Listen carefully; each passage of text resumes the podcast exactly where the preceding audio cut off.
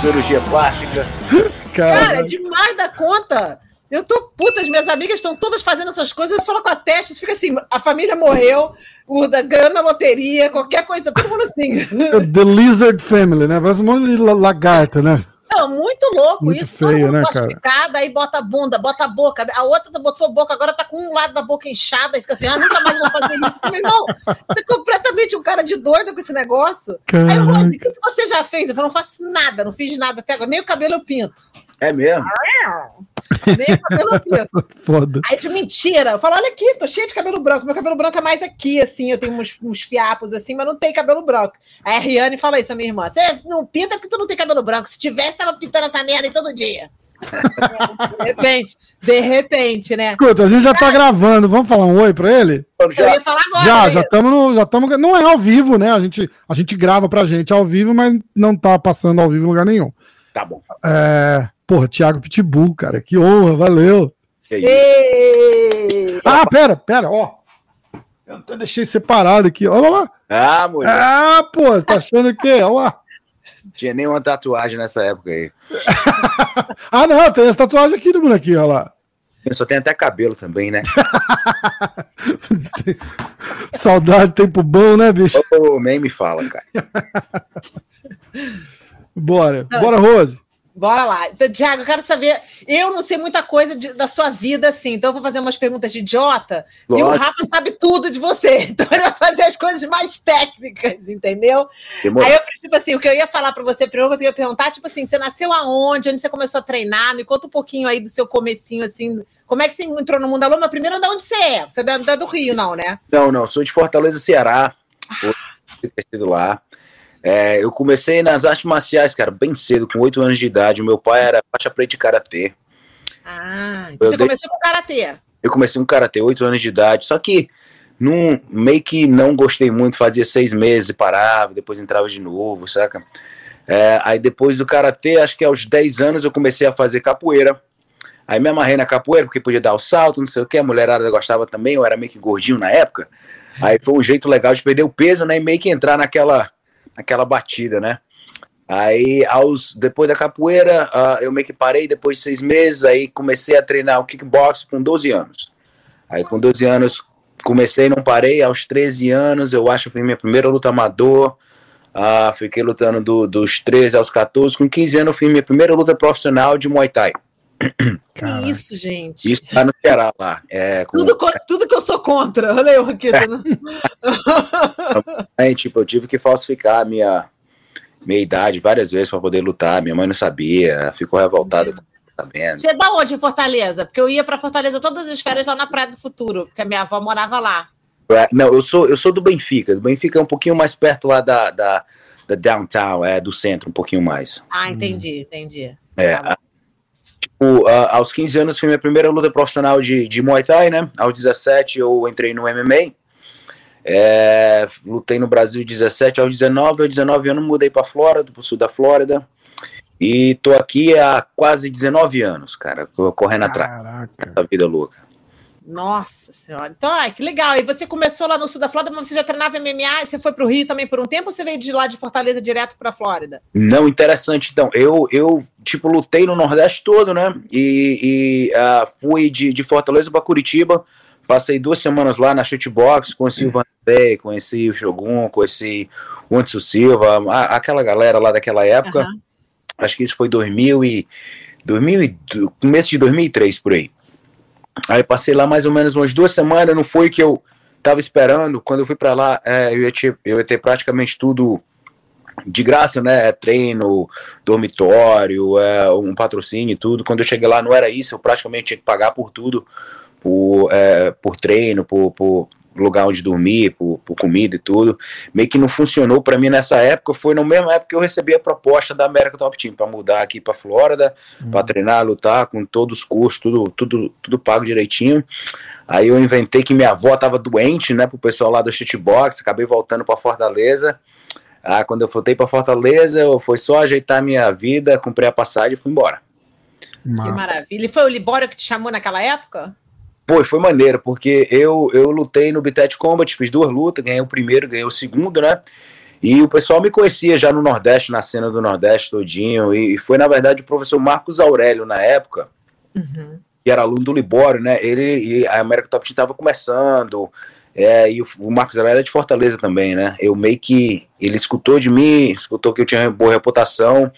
Eu encontrei com ele, cara, no aeroporto lá de Fortaleza, Pinto Martins. Eu dei para ele minhas fitas cassete na época ainda. Caraca. Aí ele trouxe pra cá, pra, pra, pra América Top Team, o mestre Libório viu e conversaram com o Dan Lembra, né, que é o dono da, da equipe, e falou, não, traz um moleque que, que só tem que pagar, ah, ele tem que comprar a passagem, quando chegar aqui tá tudo liberado, e foi, foi isso aí, quando eu cheguei na Flórida, eu morei, acho que de dois a três meses na casa do Libório, e depois de morar na casa do Libório, a gente se mudou pro Big Brother, né, que é a casa dos atletas aqui.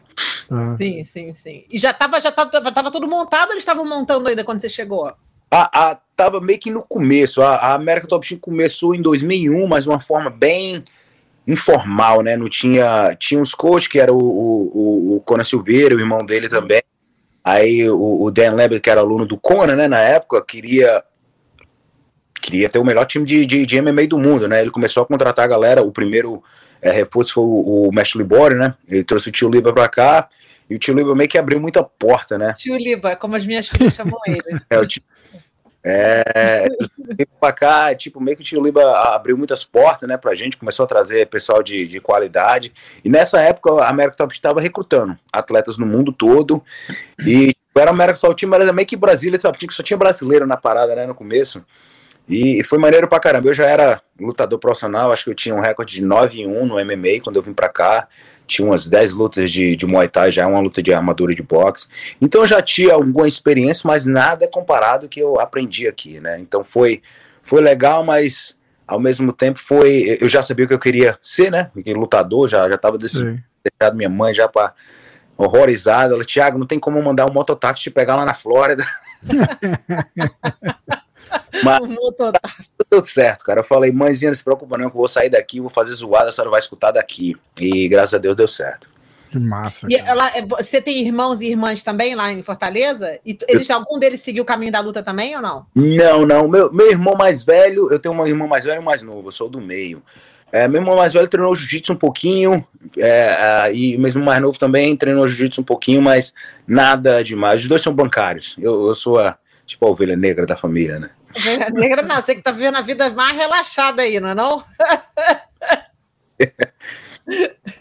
Aí você ficou na Top Team, aí você foi nessa casa. Naquela época, quem estava lá na casa? Você tem, lembra de alguns dois ou três nomes assim que estavam na casa que estão lá até hoje ainda ou não? Lembro, não, até hoje não. É, é, é isso que é, é, tipo, foi maneiro na América do Sul. Não maneiro e triste ao mesmo tempo, né? A gente meio que reciclou muita gente, a galera que, que chegou aqui no começo, quando eu tava. Ah, acho que não tem mais ninguém. Tipo, o pessoal continua morando aqui. Na época eu tava aqui, tava o Jorge Santiago, tava o Gesias Cavalcante, aí tinha o Shark, o Tubarão também, o Emi Bussard, ah, o Renato Tavares estava com a gente, o, o, o Thiago Tavares estava com a gente também. Então tinha uma galera boa aí que, que tipo, meio que ajudou aquela foundation, né? Da, Sim, a foundation, né? Pecinho.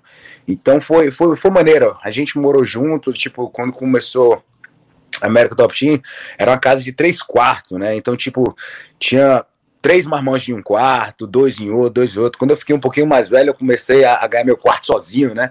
Mas, o, o, o, Marcos, Marcos Luta, né? O Marcão. É, o Marcão só consegui ficar duas, uma semana e meia com ele no quarto, não tinha como. Beijo bagunceiro. E, mas, pô, foi experiência maneira pra caramba. A gente é, Microsoft tem quase 20 anos, né, de, disso aí. A gente, a gente tá onde tá hoje em dia porque a gente fez mais erro que todos os times que teve aí. A gente passou por onde, por muitas... É, é, aprendizados. É, aprendizados pra caramba. Então a gente tem... Eu roubei mais, por isso que a gente é bem mais sucedido que, que os, os, os outros times daí. É, eu sempre falo aqui no, na, nas resenhas, a gente faz uma resenha com um monte de gente. Os meninos estão sempre na resenha, o Natan, o Tiaguinho... E, e, a gente sempre fala e, e, como é que é? Essa aí é a nova safra, né? O Thiaguinho. O Thiaguinho é. 7 anos, né? O moleque tá com 25 agora, meio que se criou aqui. O Natan também, pô, o Natan de ser campeão do PFL. O moleque passou um perrengue aí, não conseguia arrumar luta, de hora pra outra entrou no PFL. É maneiro pra caramba ver a história. Verdade. a galera, né, que veio do Brasil e para mostrar que aqui, cara, é só correr atrás, só ser dedicado, que de um jeito ou do outro você arruma a sua vida aqui. Exatamente, exatamente. E eu sempre falo, cara, acho que, e não é para puxar a sardinha, mas eu não acho que tem um camp de, de MMA melhor do que, do que a American Top Team em tudo. Você olha estrutura, em coach, em, em em body, né? Que o pessoal chama, tipo, de, de atleta para treino e tal. É sensacional de ver, né? Muito legal. Eu vou assistir todas as tuas entrevistas com todo mundo de outros times para tu ver se fala a mesma coisa. Eu, que eu falo, cara. Eu, já, eu, eu, eu levei até umas torcidas, até umas torcidas de nariz, porque eu não lembro com quem que eu tava falando. E eu falei, cara, tipo, porque, por exemplo, o American Top Team, e tem cara que não gosta que fala, entendeu? E eu não tá. Tem nada a ver, é só. Bobageira. É, é, é, é, o nome do time que a gente escolheu. Exato com a Brasília Top Team, né? Porque o Libório veio de lá para cá, o pessoal, não, pô, a América Top Team, pronto, acabou, vou decidir aí. Exatamente. É, é, cara, é o que a gente vem, a gente, graças a Deus, tem o, o, o padrinho da gente, né? O Dan Lambert, que é meu padrinho aqui, ele é o, o nosso commander chief, é o nosso presidente praticamente, né? O cara, graças a Deus, é muito bem de vida e decidiu brincar de ter o melhor time do mundo e para ele dinheiro nunca foi problema. E é, é, é, essa é a nossa segurança, né? Saber que o cara a, a, ama o, esse time, amo que ele conseguiu construir, ele praticamente mudou a vida de muita gente aqui, de muito lutador. É, é, o cara deu grincar para mais de 50 cabeças aqui.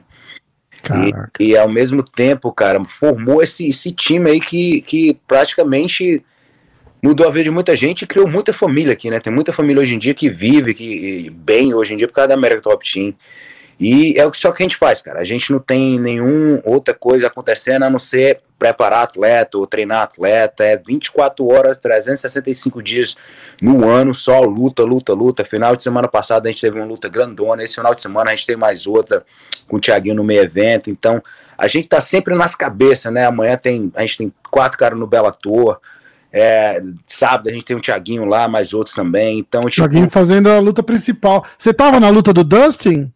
Eu tava, eu tava fazendo corner dele lá. Que massa. Cara, como é que é, assim, a, a, a vibe, né, cara? Porque, cara, no, fundo, assim, tipo, todo mundo foi pra luta sabendo que o Dustin ia dar um cacete no, no Conor, porque ele já não é o mesmo Conor e tal, né? É perigoso, mas é uma, ele traz uma vibe diferente pro evento, não traz? Cara, eu pensava que o, o Dustin era o underdog de novo, que ia ser esquartejado, porque é, o evento todinho ali era McGregor, cara. O, o, o os Irish, né? Os, os, fãs lá da Irlanda, bicho, os caras são.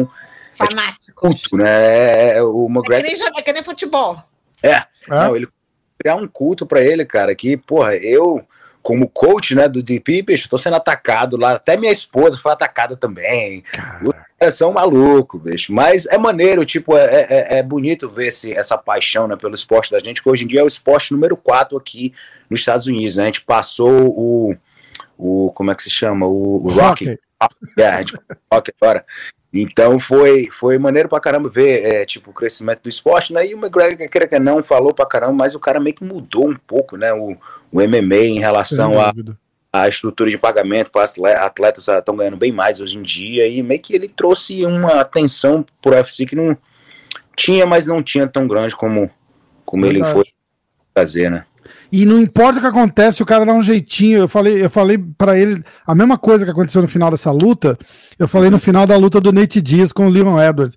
Foi, cara, se o Nate perde aquela luta cinco rounds do jeito que ele tava perdendo, meio que acaba um pouco o, o, o, fogo ali. Você fala, porra, o cara já era, né?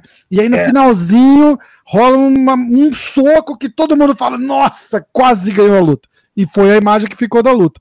É. E do Conor, levando um cacete ali no final do primeiro round, quebra o pé. E aí sempre deixa aquele e se, né? Tipo, é, e se é. não tivesse se machucado? Mas isso é bom, porque o cara volta o ano que vem, lota de novo, né? E, e o cara não apaga. Não, é, é em relação ao marketing, cara, ele é super inteligente, ele sabe exatamente o que está falando. Eu não concordo com as coisas que ele estava falando é, é, nessa luta agora, atacando família, atacando todo mundo. Falou merda da mulher é. do Dustin pra caralho, né? Foda. Ele falou. né? Falou. Ah, Gente, eu achamos o tocar em mulher é foda. O que, que ele falou é. da mulher do cara? Falou que ela tava no DMs dele. Pô, your, your wife is on my DMs. Tá mandando mensagem pra ele. Tipo, foi. É, ela mandou uma mensagem pra ele ele quando eles lutaram da primeira vez, porque ela meio que toma conta da, da, da, da charity, né, da, da fundação que eles têm. E tipo, o McGregor, desculpa, o McGregor, o McGregor pediu, é, falou que ia donar 500 mil uh, dólares, né, para a fundação deles. E ela contatou eles em relação a, pra, tipo, organizar esse, esse dinheiro, essa transferência, né, que quer que não, meio milhão de dólares, até eu mandar uma mensagem para ele também. Né? Mas... Oi, oi sumido! Aí, tipo, ele meio que usou essa a, a mensagem para poder entrar na cabeça do Dustin, mas a gente já sabia que ele ia tentar fazer, a gente meio que deixou o espírito Dustin meio que a prova de bala, né? Cara, ele vai tentar tudo, tu vai ver a, o desespero na cara dele, isso vai te dar confiança, vai saber que ele não tá tão confiante como ele Na parece. Na verdade, isso é até bom pro Dustin, porque isso aí promove a luta, só faz com que os dois fiquem, fiquem mais Exato. populares. Praticamente o, o Conor McGregor tava trabalhando pro Dustin, né? Nessa... É, mas é bom, se o cara souber separar, é ótimo. É, não, é, isso foi a diferença na primeira luta também. O Dustin, quando lutou com ele na primeira vez, ele era muito emocional, não sabia se controlar, não se conhecia ainda, já, não sabia o homem que ele é. Hoje em dia ele sabe exatamente o, o tipo de atleta, o tipo de homem que ele é. Quando você sabe é, é, esse tipo de coisa, fica bem mais fácil você saber por que, é que você está lutando.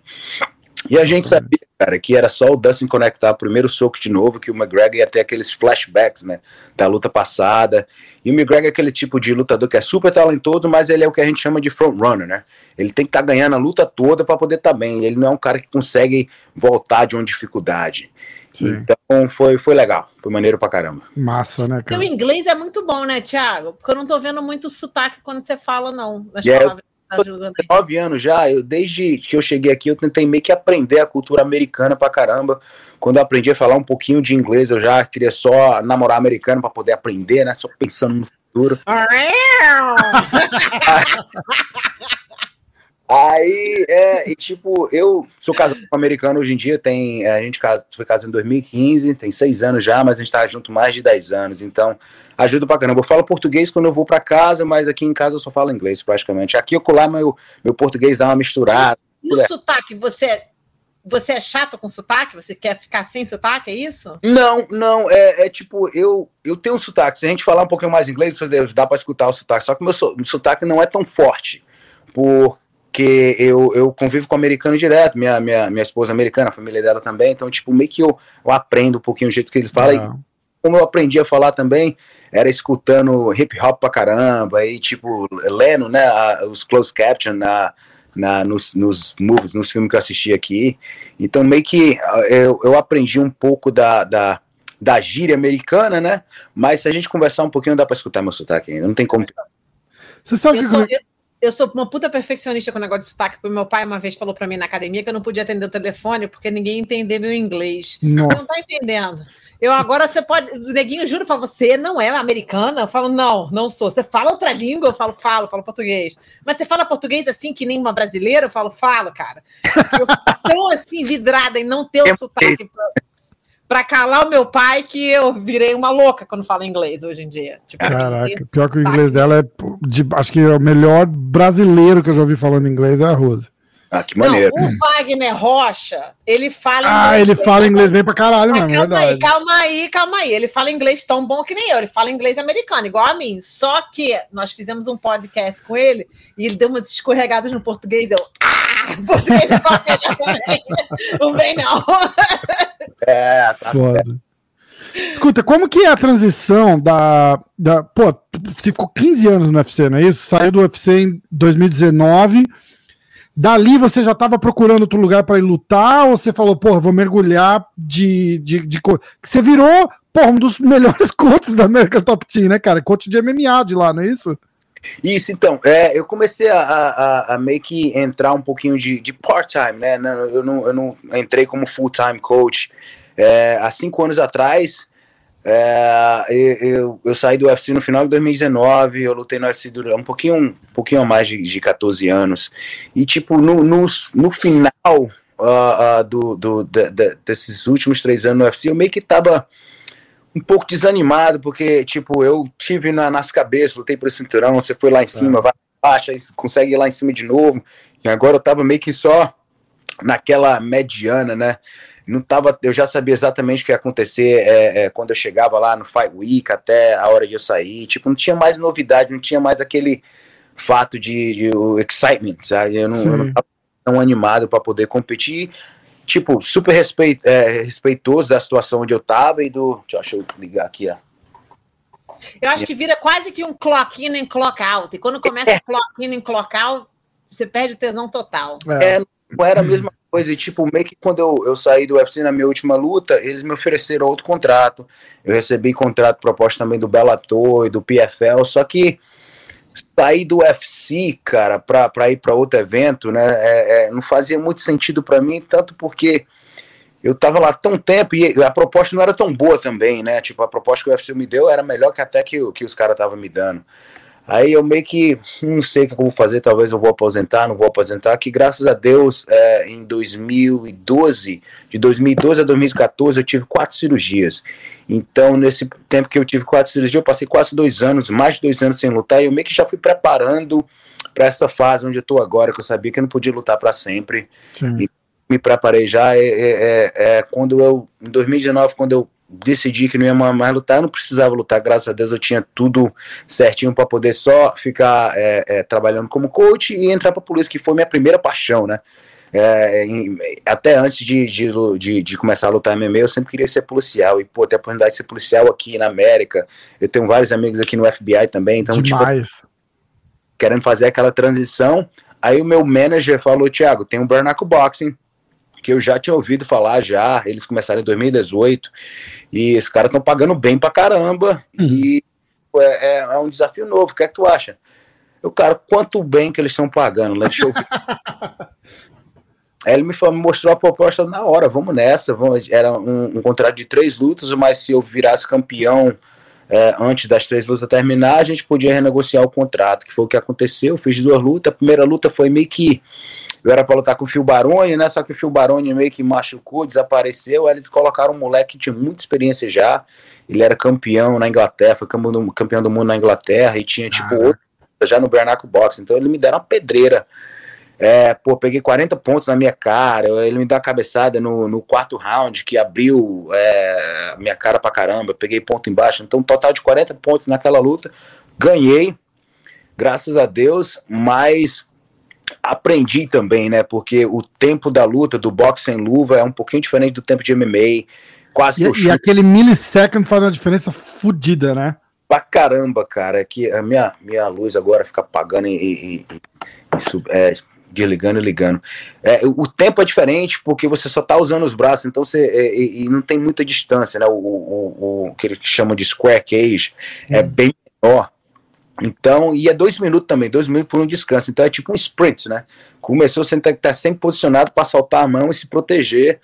E demorou tipo um, uns três rounds para mim entender, porque o primeiro round quase que eu chuto ele. O segundo tava lá parada, bicho. Eu dei um jab, ah, chuta por trás não pode. Eu dei um cruzado, tá por dentro não pode. E, tipo, lá pro terceiro round foi que virou memória muscular, não tava mais pensando muito. E nessa segunda luta eu já estava bem mais confortável, porque eu venho treinando boxe já, só boxe, desde é, do começo de 2002, né, de 2020, foi quando assinei com eles. Eu assinei com eles em fevereiro de 2020, antes da pandemia começar.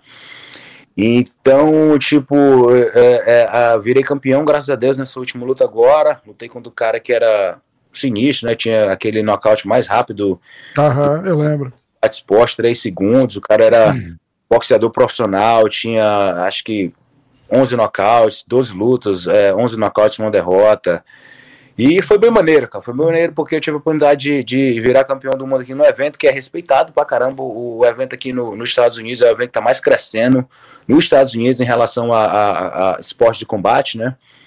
É um esporte respeitado entre os lutadores de, de MMA, tipo, a, a, gente brinca, né, tem, tem um jeito que o pessoal normal, né, os civis olham para lutador de MMA, e tem um jeito que o MMA olha para lutador de Bernaco, né, que é bem, bem, tipo, a sessão maluca, mas na verdade não é tão, é, treinamento é bem mais fácil no seu corpo, a luta em si é mais curta, só são 10 minutos, né, você vai cortar porque você tá sem luva, então, tipo, lá vai acontecer, é parte do, do do, do esporte, mas do pescoço para baixo, cara, você tá zerado. É, a mão vai estar tá inchada um pouquinho, umas, umas quatro semanas aí. No meu caso, eu infelizmente quebrei o meu é, é, dedo meio, né, na luta, no, deu um direto, é, tipo, traçalhão em três pedaços, mas fiz cirurgia agora.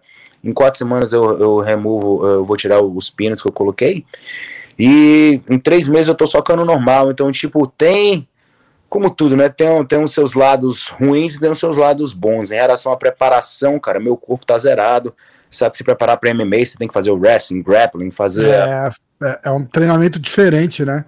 É, tipo, é bem mais. Eu acho que eu não conseguiria estar, tá, tipo, coach, né? Do level que eu tô coaching hoje em dia se eu tivesse no MMA, porque o MMA exige bem mais do meu corpo.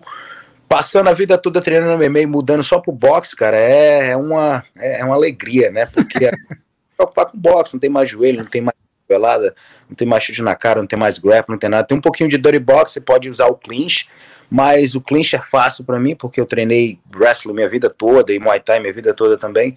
Então a transição em relação a treino foi bem fácil, em relação à luta, a primeira luta foi meio que o aprendizagem, né, para poder entender o tempo e a, a, o ritmo da luta, né? A segunda luta fui bem melhor. Essa minha terceira luta, cara, é, é, é eu quero derrubar o cara para ele não levantar. Porque da última vez o cara levantou três vezes, fiquei revoltado. e aconteceu uma coisa super estranha nessa luta, que geralmente quando tem os 10 segundos, né, a gente acaba a luta, eles faz o a batida, né? E eu tenho mais de 60 lutas profissionais, eu nunca parei nesses 10 segundos, cara. Essa foi a primeira vez nessa luta, ele tava mal já é, é, eu ia dar um cruzado nele, se tu vê no, no vídeo, assim, eu, eu, jogo meu corpo pro lado, eu já ia voltar cruzado, só que eu escutei o gongo de 10 segundos, aí eu parei. Eu parei, olhei assim pra cara dele comecei a andar para trás. Aí o, o, juiz falou: não, não acabou. Continua. Ele deu dois socos, eu consegui sair do soco, já voltei quebrando, só que não tinha, tipo, não tinha muito tempo para poder fazer mais, mas ele já uhum. tinha. Vou voltar do terceiro pro quarto. Mas foi interessante, porque eu nunca Nunca parei com 10 segundos antes, acho que Deus salvou esse cara aí. É estranho, é louco isso. Tiago, deixa eu fazer uma pergunta. Então, é, é mais ou menos o bare knuckle fight é tipo street boxing. Então, você tá só boxando na cabeça, cabeça, cabeça. É, é boxing e, e, tem dirty box também. Você pode trabalhar no clinch. Você pode puxar a cabeça e, e dar uppercut, você pode puxar a cabeça e bater no corpo. Então, é as regras de boxe normal, só que no boxe você tem aquela three knockdown rule, né? Em, no, em, em, cada round. Se você cair três vezes num round, ele meio que acaba a luta. No Bernacle Box, se você continuar levantando, a, a luta continua. Então, tipo, é, é um, então, é não tem submission nenhum. Não tem submission nenhum, é só strike, é só box da cintura para cima e você pode fazer o dirty box, que é, você pode trabalhar no clinch. O fato de ser sem luva, é, a galera pega mais leve pelo, pelo fato de, de, de de poder machucar a mão mais do que machucaria com luva? Porque pra, o que me falaram, que eu, que eu ouvi dizer, que a luva era para proteger a mão de quem tá batendo, é isso? Praticamente. É, é, a luva te protege, protege tua mão, mas ao mesmo tempo você consegue absorver mais damage, né? Porque porque tem a, a, a área de, de absorção um pouquinho maior. Então, tipo, quando você luta com o Bernac, você não pode estar botando você não pode estar tá socando forte todo o soco, porque você tem a possibilidade de quebrar a mão, mas ao mesmo tempo você quer ser rápido e preciso, né? Porque como você está jogando com mão seca, corta muito rápido, é que nem tá cortando manteiga, né? Tipo, o osso aqui na pele, principalmente quando tem uma pele boa que nem a minha, né? A pele de bebê. Então, tipo, você tem que ser bem preciso com o seu boxe. Eu acho que é, é, uma forma bem mais técnica de boxe, porque você não pode estar tá jogando soco por jogar, porque você pode quebrar a mão e, e pode se expor também a tomar um contragolpe, né? E, eu, não, eu não sei se eu falei isso antes aqui, só para vocês saberem, que a razão que o meu pai saiu do UFC foi porque eles adicionaram as luvas no UFC. É. E meu pai falava que você vai proteger a mão, mas você vai ferrar a cabeça da pessoa, que é a maior preocupação. Eu tô agora no advisory board do Concussion Foundation, que é a minha parada, a minha meta é sempre proteger contra o CTI, essas coisas. O CTI, as pessoas têm uma, uma, uma ideia que o CTI vem de concussão, e na verdade não. O CTI vem da, da, da pancada repetitiva que acontece na academia todo dia no treino, aquela pancadinha, aquele negocinho. É aquilo ali durante 10, 20 anos que vai desenvolver uma coisa mais séria no futuro. E como os nossos atletas estão sofrendo muito com isso, eu estava mais interessada nesse negócio do Bernaco, de entender um pouquinho mais como funcionava, mas eu ainda prefiro que se fosse um MMA no bare knuckle. É, é, como eu te falei, você tendo luva, cara, que querendo ou não, você vai tomar mais damage. Porque não, tua mão não machuca, você pode bater bem mais forte e a área de, de, de tipo, a área que você tem para conectar né, é bem maior do que a mão. Tua mão, que queira que não, é um pouquinho pequena você tem que acertar do jeito corretamente para não poder quebrar a sua mão. Então, em relação a concussion damage, se você tomar um soco forte sem luva, você vai cair. Mesma coisa se tomar um soco forte com luva, você vai cair. Se tu for mediano, você vai ficar meio que nocauteado em pé. Se for fraco, você não vai sentir, você vai continuar andando para dentro. Então, eu acho que é, em, em, relação à sequela, é, você vai ser cortado bem mais rápido, mas em damage é bem mais tranquilo. Tipo, vou te falar, acho que na minha carreira de MMA eu devo ter em torno de uns 30, 35 pontos total na minha cara. Em duas lutas no Bernacle Box eu tô com 45 pontos, saca? Nossa. Então, acerations vai acontecer mas em relação a damage, terminou a luta de Burnout Box, eu tava bem, tava tranquilo. Tem luta de MMA que eu termino, eu não consigo andar, minha perna tá inchada, costela quebrada, pescoço horrível.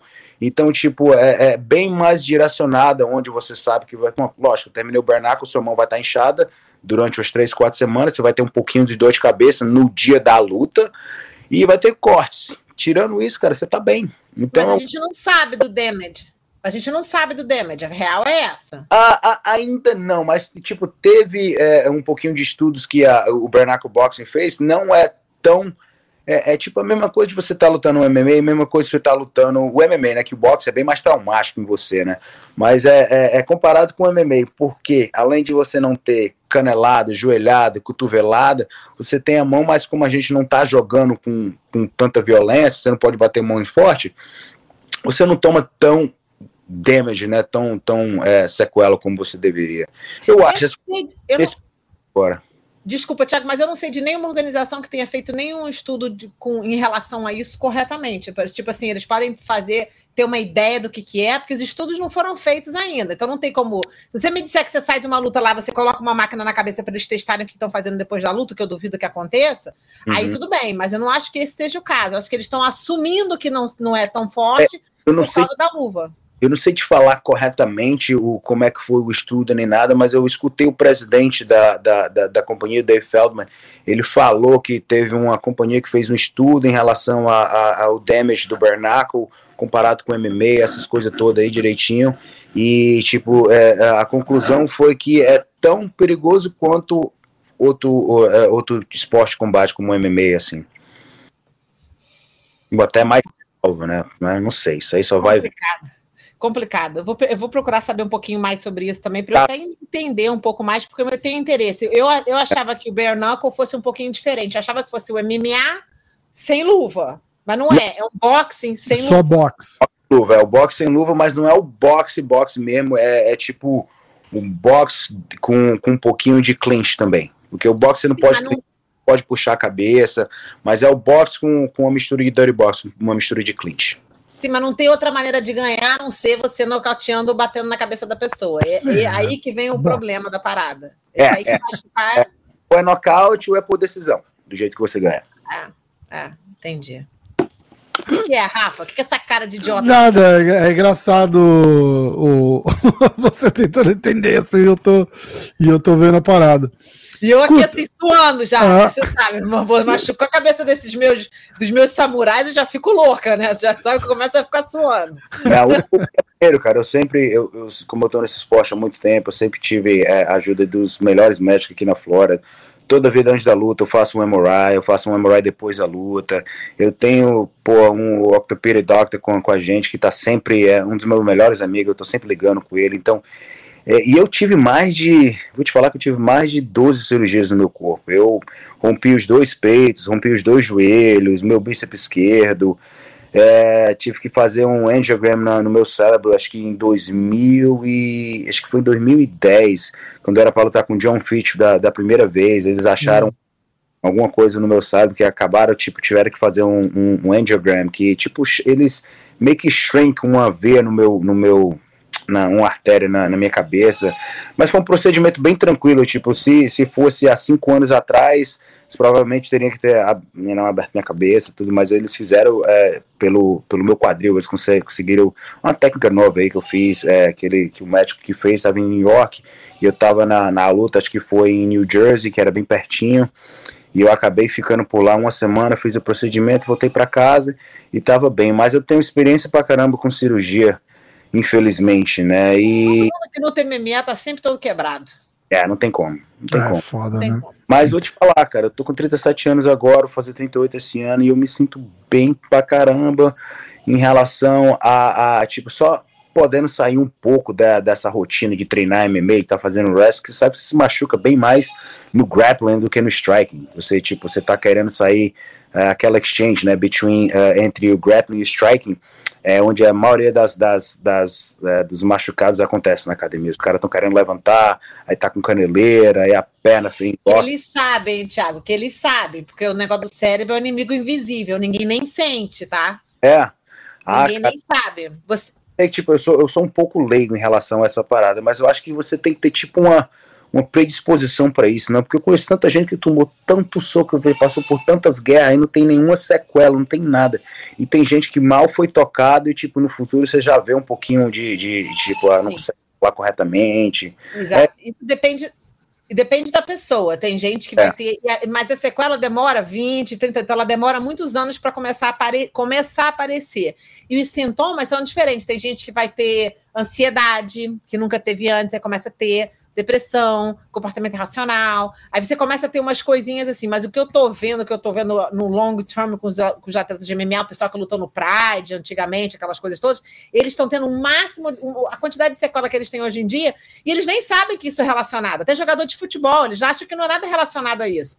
Aí depois você tem que testar tudo para ver se não é uma coisa física, né? Do, do, do machucado. Que... Por exemplo, eu acho que uma dor de cabeça, você tem que checar o pescoço para ter certeza que não é relacionado a isso. Aí depois que checa isso tudo, que de- aí você pode ter um clinical é, diagnosis. Você não pode diagnosticar o CTI ou nada disso, até a pessoa, depois que ela falece, que você pega o cérebro e testa o cérebro.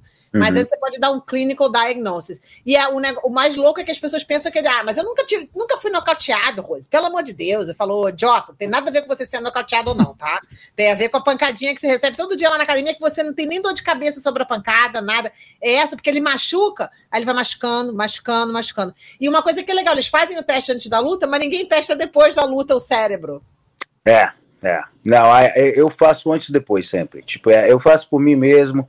É uma coisa que eu sempre tenho feito. é, me faz. Me deixa mais confortável, sabe? Tem uma máquina agora, Thiago, que é super legal. É tipo aquele VR, Virtual Reality, Uhum. que você coloca e você, pelo eye track movement, você pelos olhos, pelo, você consegue saber se você tá com algum machucado no cérebro. E, É tipo das paradas mais legais. É o Neuroline aí desse lado aí. Eu vou levar um dia desse. O Parrumpa não quer nem ouvir, mas eu falar. Ele doou o cérebro, tá? Ele fez o pledge do cérebro. Ele fala, pera, levei você com essa história do cérebro. Eu falei, meu irmão, vocês têm que aprender. Eu falei com o Matt Serra no telefone outro dia. Eu falei, Matt, o negócio do cérebro, como é, que, como é que você decide aí quando o atleta pode voltar a treinar depois que ele machuca a cabeça, alguma coisa? Ele, não vem me fazer essas perguntas, não. Daqui a pouco você quer que eu doe meu cérebro. Não quero nem falar com você mais sobre isso. Eu falei, é mais ou menos isso mesmo que eu quero. Lá meu cérebro, você vai precisar, vai precisar de uma, um bound grande aí pra colocar essa cabeça. essa cabeça chata. A gente manda pro FedEx, tem vários estilos de caixa. Puta que pariu. Que papo, né? Caralho. Tá certo? Não sei se tem mesmo. Ué, tem que explicar, né, cara? Tem que explicar pro povo todo assistindo, eles têm que saber, né? Eu tô aqui, tava toda cheia de roupas pro Bare Knuckle Fight, e agora eu sei que é só no boxe, agora sem luva. Fiquei até com vontade de chorar. Corpo também, mas o objetivo é bater no queixo. É. Escuta, você acha que esse, esse, essa sequência de lesões que você falou, de todas essas cirurgias, foi isso que meio que te, te derrubou teu rendimento no, no, no UFC? E, e- e da parada de, de coach, cara, você é, desenvolveu nesses, nesses 15 anos de, de UFC aí, porra, é, VIP, primeira fila ali pra, pra aprender, né? E, e, e, e como que você transfere toda essa experiência Cara, eu tô com. Deixa eu Pra ensinar. Você tá numa briga com essa luz aí que tá foda. trocar esse negócio várias vezes, vou trazer um pouquinho de luz aqui O que, que é? Um sensor que desliga a hora que você para de se mexer? Cara, não, é essa luz aqui, se eu deixar ela ligada há muito tempo, ela desiste e eu tenho que ficar apertando ela de novo, aí daqui a pouco ela apaga. Qualquer coisa eu vou ali pra trás. Meu filho tá fazendo a zoada, eu vou ter que colocar uns headphones aqui. De boa. E, e aí, essa, essa parada de como é que você transfere essa, essa, essa experiência gigante. Rose, ele lutou o UFC 100. contra é. o Saint-Pierre, como em evento do UFC 100 contra o Saint-Pierre. Depois de vencer o. Ele, ele venceu o Caro Parisian, o Matt Hughes e o Josh Kochek. E aí ele vai e enfrenta o, o Saint-Pierre pelo cinturão. Uma pedreira. Top do mundo, né, cara? Tipo. Cara, eu lembro quando eu lutei com o Caro Parisian, é, minha primeira luta, ele era o único cara do, no UFC naquela época tava usando o judô, né? O judô dele era bom pra caramba e, tipo, ele colocava carinha pra baixo, espancava no ground and pound. A trocação dele não era ruim também. Cara, quando eu lutei com esse cara, eu tava morrendo de medo. Não morrendo de medo, né? Tipo, eu tinha visto o, o estrago que ele tinha feito com os lutadores depois, e agora era a minha vez de pegar esse cara, né? Cara. Então foi, foi, foi uma experiência maneira, porque o primeiro round eu meio que tava tímido pra caramba, terminou o primeiro round, eu lembro que o Jorge Santiago estava no meu corner e foi em Colorado Springs nessa luta. Então a gente passou umas três semanas antes lá para dar uma, uma aclimada na, na, altitude, né? Mas eu lembro que eu voltei pro primeiro, o, do primeiro pro segundo round, eu sentei no corner, ele me viu meio que pensando assim, ele. É, moleque, é só isso que ele tem, cara. Vai lá e mete a porrada nesse bicho. Quando no segundo round eu saí mais agressivo, consegui, consegui nocautear ele, né? Animal, legal demais. E aí depois é. dessa você pega o Matt Hills, né? Que tava você pegou o Matt Hughes no, no, no, topo ali também, né? Ele tinha acabado de perder pro St. Pierre, né? É, quando eu, quando eu vim pra cá, eu lembro que o Matt Hughes lutou com o Frank Trigg primeira vez. E eu lembro, eu já tava na ATT, eu vi a segunda luta dele com o Frank Trigg, cara. Quando ele tomou aquele é, low blow, né, no, no, no, no Joes, aí depois, de uma hora pra outra, ele conseguiu levantar, pegou no double leg, levantou, o cara jogou no chão.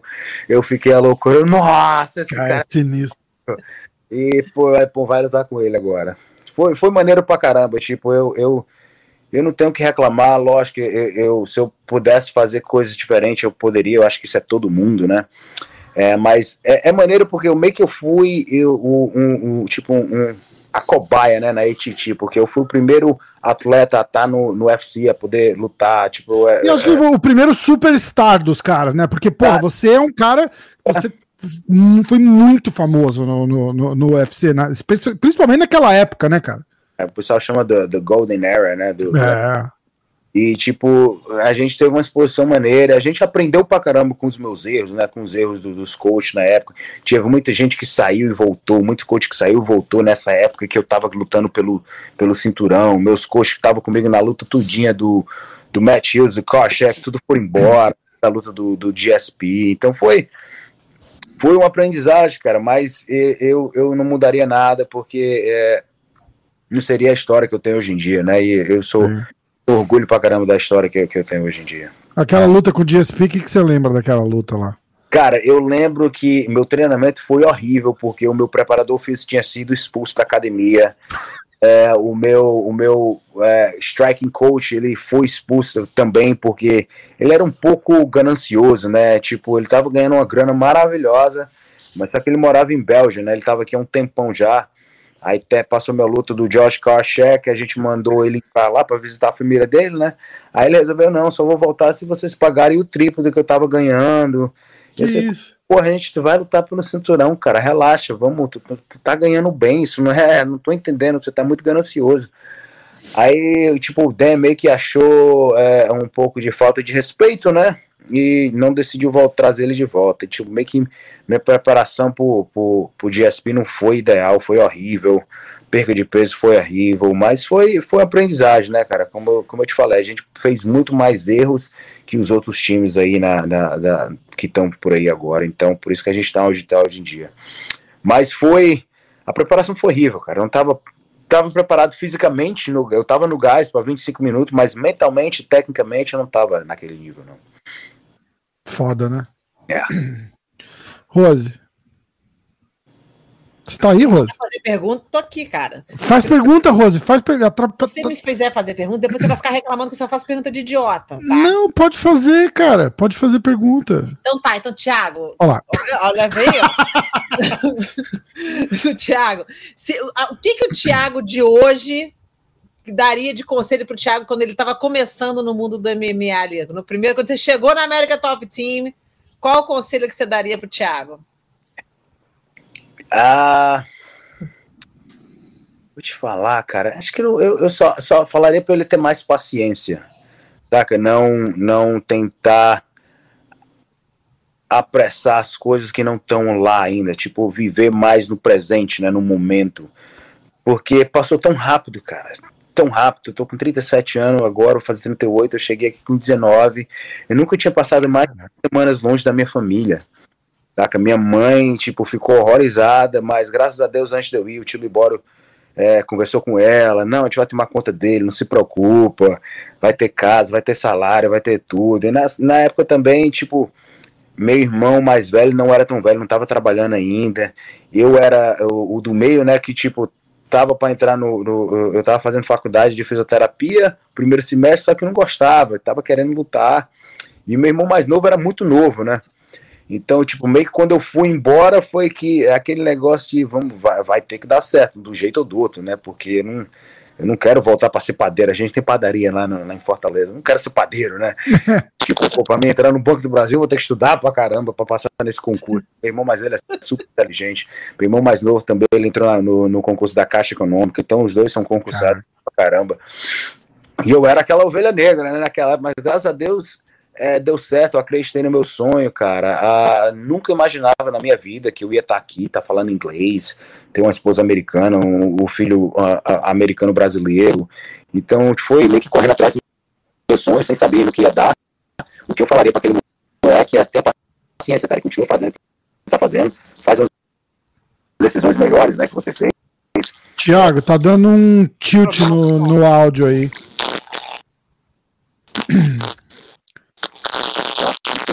Não sei se é o sinal que tá ruim. Não tô, é, não tô te ouvindo mais. Você quer fechar e, e, entrar de novo? De repente fecha o, o navegador aí do, do celular e clica no link de novo e entra de volta.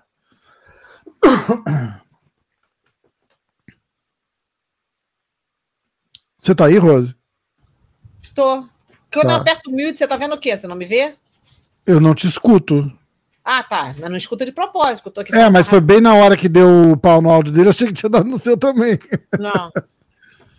yeah, put, put a mix on top of one and then the other one on top of the other one. Leah. Come in and help Haifa.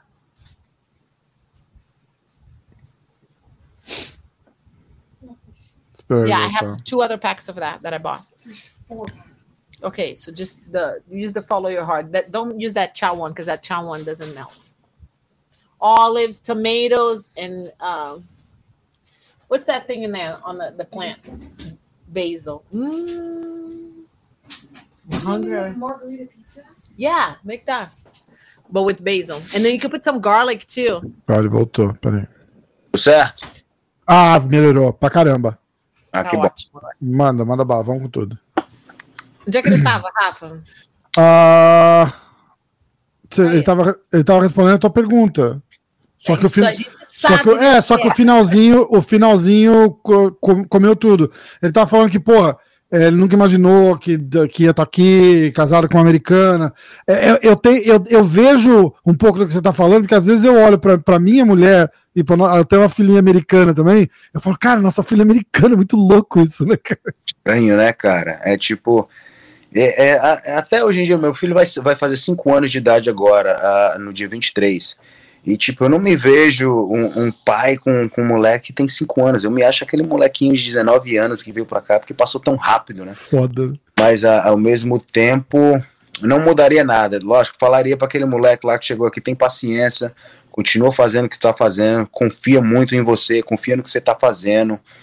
É, é, faz um pouco de, de tenha melhores decisões né, em relação à sua saúde e do jeito que você está tratando a sua vida aí, principalmente quando, quando eu comecei a fazer dinheiro, né, aqui, cara, pô, eu saí de Fortaleza, eu vim para cá com 30 dólares no bolso, sabe?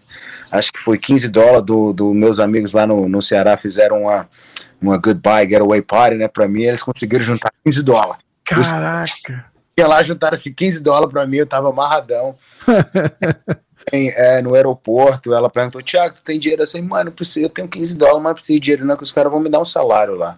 Ela, tu é doido, 15 dólares, ela me deu o que ela tinha na bolsa dela, dela, ela pegou e me deu de dólar, então deu um total de uns 40 dólares, mais ou menos, eu cheguei aqui. Cara. E, tipo, é maneiro, quando eu paro e penso, né, o que, o que eu passei, tipo, eu nem lembro da, da, da, da lógico que eu lembro, mas é, é, é, um filme tão rápido, né, que passa na tua cabeça quando você tenta lembrar, assim, dos seus early 20s, né? É uma loucura, cara. E, e eu, com certeza, eu, eu, eu falaria para ele ser mais cuidadoso com o teu dinheiro, não fazer tanta decisões, né, tanta merda como eu fiz, mas aprendi pra caramba, cara. É, é, é, é o, o, a, o, Dan, né, que é o nosso padrinho aqui na América Top Team, ele é como se fosse um pai para mim.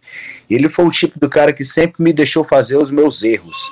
Ele, cara, tu é o tipo de cara que tem que aprender errando. Eu não posso te falar o que tem que fazer, o que tem que fazer, porque tu não vai me escutar. Tu vai fazer. Eu ia falar isso. Ele é. não deve escutar nada. É. Tu, pô, tu veio do Brasil, tu tá aqui lutando campeão, pá, pá, pá, tu acha que tu vai escutar um cara que nem eu? Não, eu vou, cara. Pô, tenho admiração pra tu pra caramba. Devia ter me falado. Agora só foi, né? Pô, cara, a gente devia ter, ter tido essa conversa um pouquinho mais cedo aí. Tudo bem. Cara, mas agora você tem a chance de fazer uma parada dessa para um Masvidal, por exemplo, né? Que é um, é um superstar ganhando aí uma grana. E é um cara meio porra louca também, porque eu acho que o, o Dustin é um cara bem mais centrado, né? Tipo. É, é, o Dustin, tipo, ele tá com a namorada dele desde de, tipo, do, do primeiro grau. É, tipo, é, a história deles são bonita pra caramba, cara. Eles estão juntos há mais de 20 anos. Quando eles começaram, ela, tipo, meio que dirigia ele pros cantos, que ela era, trabalhava, um, tinha um trabalho nele, não tinha, ela meio que bancava ele no começo. Eles dormiam no quarto para poder lutar nos eventos para ganhar 100 dólares. Hoje em dia, é, pô, tá bem pra caramba, graças a Deus, e tá, tipo, dando de volta, né, cara? Tá ajudando a comunidade dele, tá ajudando o, o, o, o que ele tá várias crianças aí no ele partner up agora com o Manny Pacquiao, com a fundação dele. Eles estão indo para Uganda construir casa. Então, é maneiro pra caramba que ele chegou onde ele chegou e tá tem a oportunidade de poder dar um pouquinho, né, do, do que e, o Dustin, e o Dustin teve uma ele teve uma queda uma época da carreira dele que ele, ele pensou em parar, né, cara? Ele, ele, ele disse, que a, disse que a mulher falou: você não vai parar nem fuder, eu te dirigi aí 10 anos para cima e pra baixo, você não vai parar, não, cara. Mas é, é, é, normal, né, cara? Essa, essa vida da gente, bicho, é tudo ou nada, né? Não tem aquele meio termo. É. é bom, é muito bom. Quando é ruim, é horrível, né, cara? Você quer matar todo mundo e, e, e, se matar também, né? Ao mesmo tempo. E tipo, o, o Dustin é aquele cara que não gosta da, da parte ruim, que é tipo, tá cansado durante o treino, continuar treinando, não gosta de perder peso, não gosta da entrevista, dessa de ficar falando merda, tipo, back and forth. Ele não gosta dessa, mas isso é coisa que ninguém gosta, né? Então o que eu falo pra ele, Dustin, cara, tem coisas que eu sei que você gosta da glória, você gosta de dinheiro, você gosta de lutar, você é lutador, você gosta de lutar. Mas não tem como a gente chegar na luta se a gente não passar por essa essa dificuldade, né? Esse sacrifício que a gente tem que fazer. Então por que, que você não abraça ele, cara? Se entrega. Sabe? Uhum. Não tem como evitar essa parte ruim. Então, meu irmão, tenta se divertir. Eu acho que isso ajudou ele pra caramba. E isso foi com experiência, né? Eu, eu, aprendi essas lições aí com experiência. O bom de ter competido no UFC durante muito tempo, ter, ter passado por o que eu passei, eu consigo é, relate com, com os meus atletas, consigo entender bem todas as situações que eles estão passando, porque eu passei por tudo nessa. nessa cara, de. de estar tá fora durante muito tempo por causa de, de cirurgias que de fazer, não, não poder fazer dinheiro, tipo de, de, de praticamente é, tudo que você é, sal, tudo que eu salvei, né, em relação ao dinheiro, ter que jogar de novo porque eu passei mais de dois anos sem lutar. Então, tipo, e, e voltar da situação dessa, ganhar a luta da noite, nocaute da noite, poder quase lutar pelo cinturão de novo. Foi maneiro pra caramba. E hoje em dia virei um campeão, né? Tipo, de um evento que é super respeitado, que tá crescendo pra caramba aqui. Verdade. Então é, é, é, maneiro poder ter essa experiência e poder passar para a galera, né? Poder ajudar a galera a fazer uma vida boa também. Hoje, graças a Deus, eu vivo muito bem, cara. Minha família tá bem, meu filho tá bem. Eu não posso reclamar, só agradecer. Tiago, tem alguma coisa que você queria, que você achou que você já teria feito até hoje que você não fez ainda? Hum, não. Nada? Nada, cara. Ah, tipo, tudo que eu quis fazer no meu lado pessoal eu fiz, tudo que eu quis fazer no meu lado profissional eu fiz. Se eu morrer hoje em dia, eu morro feliz pra caramba. Tipo, não tô onde eu quero estar, tá, lógico, porque essa é a pessoa que eu sou, eu sempre quero estar tá melhorando. É, eu acho que o homem é o homem busy, né, cara? O homem que tá sempre correndo atrás. Acho que a gente, como ser humano em geral, tem que sempre estar tá correndo atrás. É, é, é, é, o jeito mais fácil de estimular o meu cérebro para estar tá sempre tentar melhorando. E em relação a, a, lado profissional, eu tô bem pra caramba. Tipo, nunca pensava que ia estar na posição que eu tô hoje em dia. É, campeão do mundo, coach de uma das melhores é, equipes do mundo, poder viver da luta, né, mesmo. E quando eu saí de, de de Fortaleza, eu saí de lá porque não tinha como viver da luta, né, naquela época. Hoje em dia, não, você pode morar no Brasil e viver muito bem se você está num UFC ou um evento aqui nos Estados Unidos, alguma coisa assim. Mas na época que eu saí em 2003 não tinha nada, né? Tinha só Minotauro, Vanderlei, Arona, aquela galera lá que. Uma meia dúzia, né? É, que, pô, que os caras viviam muito bem, né? Parecia que vivia muito bem, né? Você a, aprende um pouquinho hoje em dia que não era tão bem como era a gente pensava que é, né? Mas hoje em dia, cara, você consegue viver uma vida boa, honesta, só da luta, saca? Então é, é maneiro pra caramba ver essa evolução, né? Você tem vontade de voltar pro Brasil ou não? Não, não, infelizmente. Eu quero trazer minha mãe e meu pai para morar aqui comigo. Só que minha mãe e meu pai são muito enraizados. Não tem quem faça ele sair de lá, cara. Eu falo, mãe, tem apartamento aqui, tem tudo, cara. Bora você, eu boto vocês aqui direitinho. A gente abre a academia, coloca você para trabalhar na academia, só pra você não ficar em casa, que eles não gostam de ficar. Eles são padeiros, né? Então minha mãe e meu pai acordam todo dia, 5 horas da manhã. É, não, não consegue ficar parado. Minha mãe tá com 79 anos, meu pai é dois anos mais novo que minha mãe, 67 mas parece que é muito mais velho que ela. É. Abre uma padariazinha brasileira por exemplo, que vão rachar de vender, pô. Então, cara, que tem, cara, as padarias brasileiras que tem, o cara faz muito dinheiro. Faz é mesmo. Não, ah, graças na... à América Top Team, o dedo deu tanto green card para todo mundo que lá virou um mini Brasil agora, a Flórida. É, é, esse é o problema de muito é, brasileiro que vem para cá os caras não aprendem a falar inglês porque fica só no ciclozinho brasileiro, cara. Aqui é. você fala inglês se você não quiser. Você tem restaurante, coitada, colégio, igreja, tudo que você imaginar em português aqui tem. É verdade.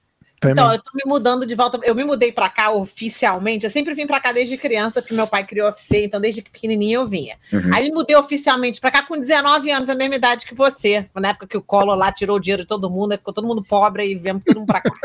aí minha, cada uma tinha um apartamento, a gente tava vivendo super bem, eu morava sozinha. Pergunta pra roupa, a gente fazia festa, apartamento de três quartos, eu morava sozinha, arrasava. Aí ficou todo mundo pobre, se mudou todo mundo um apartamento de quarto sala. Minha mãe, olha só, vai embora desse país escolhe para onde você quer. Minha irmã foi para a Europa e eu vim para morar na Havaí. A minha mãe, ai, uma filha indo para o centro da cultura e a outra para a Lua. Porque ela achava que a Havaí era só aquela Big Island, né? Aí eu fui para o Havaí, fiquei lá, foi amarradona, não sei o que. Meu pai, não, você tem que vir morar ah, aqui. Não, não, não. Cara. Ah, foi demais, demais, né? Até meu pai descobriu o que, eu realmente estava fazendo na Havaí lá no norte. Aí ele veio trabalhar. eu, ai, merda. Aí eu fui e me mudei para cá. Mas assim, hoje, agora, eu tô de saco cheio dos Estados Unidos. Então eu tô nesse exato momento que a gente tá conversando, eu tô com caixa, tô empacotando a minha casa toda, eu tô ó, picando a minha mula, botando 20 no viado e ó, fupt. Você, você no Hawaii, você tá na Havaí ainda? Eu tô em, Los, em Long Beach, em Los Angeles. Não, Havaí durou pouco. Um Dura. ano, meu pai pode voltar, vou cortar a mesada, volta, que era UFC. Na época foi UFC 4.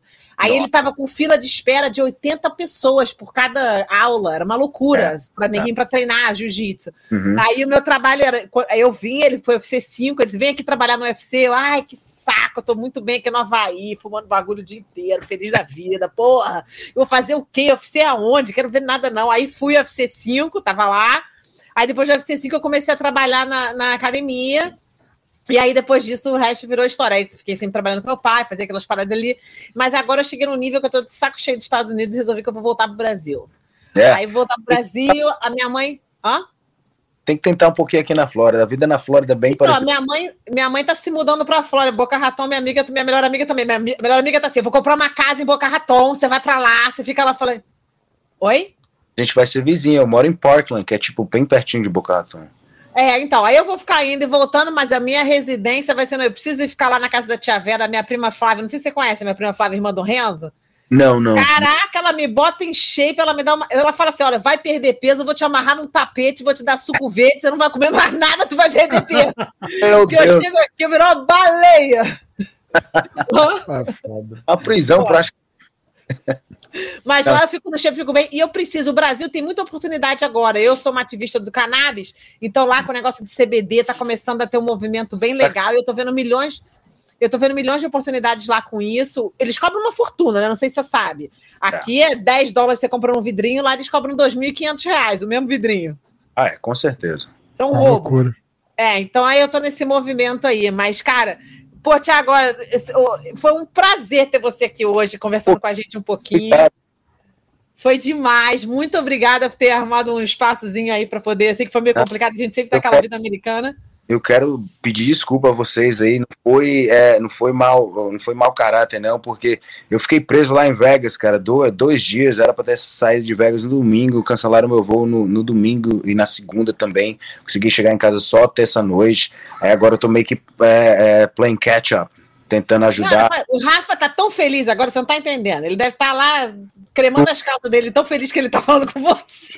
Porra, porra. tempo aí, chega aqui no, no, sul da Flora que posta aqui a academia. Tive aí duas semanas atrás, cara. Eu encontrei o Moicano, encontrei o Natan, o VV, encontrei a galera toda aí. Pô, eu tava lutando. Duas semanas atrás, eu lutei no dia 26, né? Então, é, é, é. Tá, tinha, tinha uma galera fora. Aparecer, com certeza. Pô, demorou. Agora... Vou, vou sim. O Rafa tem um apartamento em Kissimmee, não era isso que chama Kissimmee? É, é, pertinho de Orlando. Então, quando, vem, quando você quiser precisar ir para Kissimmee, você só avisa aí que eu mando o Rafa separar o apartamento você fica lá no apartamento dele. Fica lá, faz um Airbnb com você. Vai, é, fechado. Não, não precisa pagar, não. Fica é, porra, lógico que não. É, já. E quando você quiser ir para Nova York, você tem noção. Ele tem até aqueles negocinhos de, de salva-vida, né? De salva-vida é. que você tem? Ih, na piscina? Na piscina? Não, porra. É o que, que é? Ah, não, desculpa. É uma torre de margarita, tá? Desculpa. Eu me confundi. É. Eu me confundi. Não é uma torre de piscina para se salvar a vida, é uma torre para fazer margarita. Você imagina, né? Quando você precisa ficar num lugar para Nova York, fica lá no Rafa também. Tá buge pra caramba, hein? Não, até ela que tá falando, não é nada disso. Não, a realidade Olha é outra. Olha o dele aí. Olha o estúdiozinho dele aí. A realidade Mostra é outra. quarto lá de embrulhar presente para ele.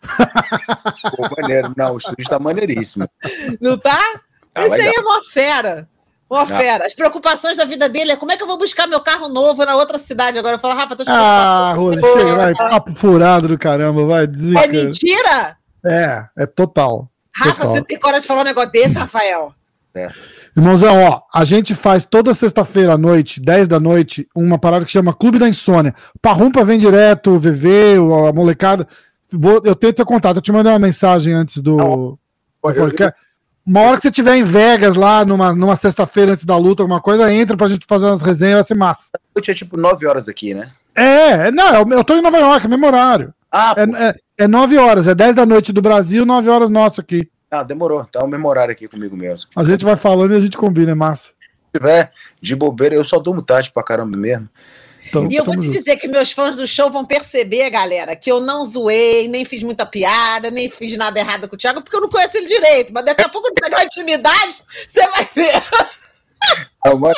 É pô, no... brigadão, cara, por, ter, por, por me receber, pô, agradeço demais e, de novo, desculpa pela demora, não foi... É... Nada que se desculpar. Jamais, foi top demais. Foi, foi bem demais. legal. Vamos nessa, então? Beijo, gente. Tchau. Vale, vale. Obrigado, viu, Rose? Um beijo. Valeu. Beijo. Tiago Alves, Sos. Tuas. Esse osso aí, Rafa. Porra, tem que encerrar com o osso, cara. Isso aí não existe. Isso aí não é nem do jiu-jitsu. Não é do jiu-jitsu. Isso aí não existe. Isso aí nunca existiu antes. Alguém inventou esse osso aí, é pra todo mundo falando